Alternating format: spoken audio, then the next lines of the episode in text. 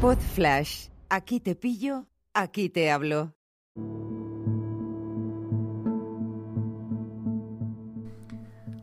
Hola, ¿qué tal? ¿Cómo estás? Hoy quiero hablarte de las redes sociales, de, de por qué deberías utilizarlas para, para, hablar de tu libro precisamente. Todo eso que ningún gurú te va a decir jamás y nadie te va a reconocer.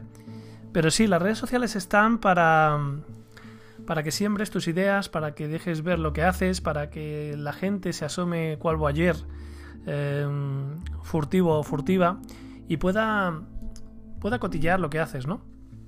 Cuando digo cotillear, eh, es preferible que la gente perciba tu faceta laboral, bajo mi punto de vista, que exhibir tu vida, tu vida personal a tus hijos, sin ningún tipo de miramientos, eh, poniendo pues en, en jaque su, su, propia intimidad, ¿no? Sobre la que, si son pequeños, no pueden decidir si quieren salir o no. Dicho esto, eh, comentarte que me ha contactado una empresa porque ha visto mis artículos en Mami Concilia, que es un movimiento que, bueno, creo que ahora no tiene mucha actividad, pero en su día yo formé parte de él como Papi Concilia, como una de, las, de esas personas que Mm, bueno, puso por delante la conciliación familiar por delante del trabajo, ¿no? Entonces, de esto ya hace años y ahora me han contactado por, por aquellos artículos que escribí en esta página web y porque las redes sociales nunca sabes, o sea, son, son cuando tú generas contenido, tú nunca sabes quién lo está viendo, ni por qué canal. Yo cuando creo contenido lo hago en todas las, en todos los formatos. Lo subo a Twitter, lo subo a Instagram, lo subo a mi, un canal que tengo en Telegram, lo subo a, a mi WhatsApp Business, al, al, al estado de WhatsApp que es muy interesante porque ahí hay gente que te conoce, ¿no? Entonces tiene una media de 50, 70 personas que me, que me miran todos los días lo que yo cuelgo ahí, ¿no? Y es verdad que, es bueno combinar el tema profesional con alguna pincelada personal, como una foto que acabo de subir sobre mi set de trabajo, que está aquí comandado por tres dibujos de mis hijos.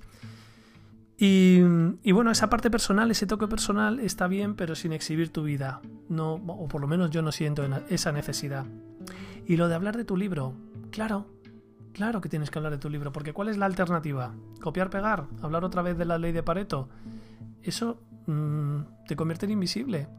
Realmente es mejor que hables cuando tengas algo que contar, que esa es otra. Déjate de obligaciones y de historias eh, de, oh, tengo que publicar cuatro vídeos al día porque si no el algoritmo de TikTok no me quiere. Que le den por saco al, al, al algoritmo, a cualquiera de los algoritmos.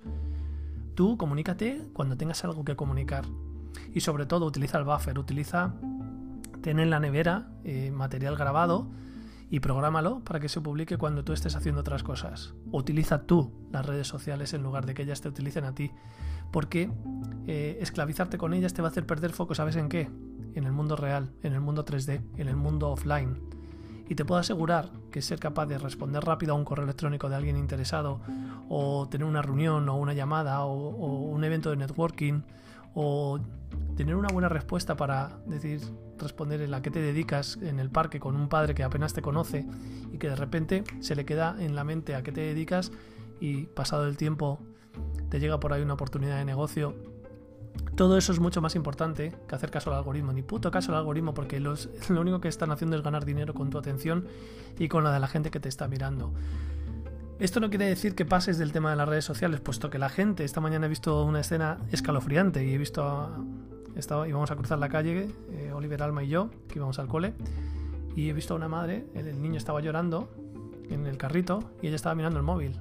Te juro por Dios, te lo juro por Dios, ahora que estoy en tu oreja, que estaba a punto de decirle algo.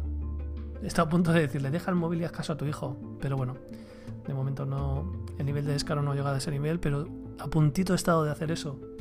¿Qué te quiero decir con esto?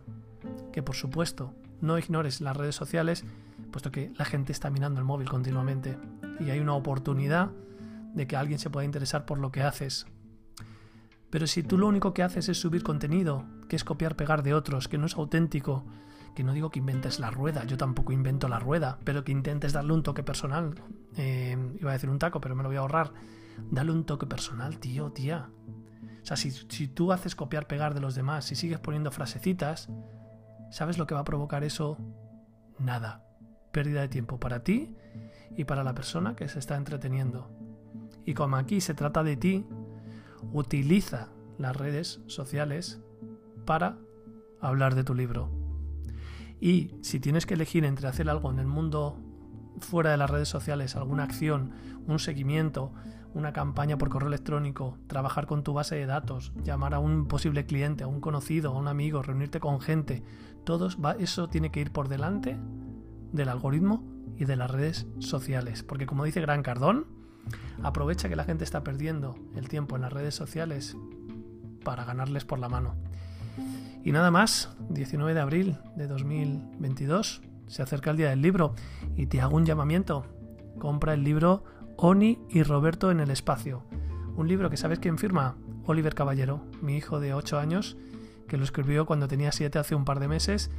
Le va a hacer mucha ilusión que se lo compres, que le dejes una reseña de 5 estrellas y que le animes con tu granito de arena y con tu apoyo a que siga escribiendo y siga dejando volar la imaginación con locura y empiece a percibir que incluso puede llegar a ganar algún dinerito, educación financiera, haciendo lo que le gusta. ¿Qué te parece? Muchas gracias por tu, por tu apoyo y que pases un fantástico martes. Chao.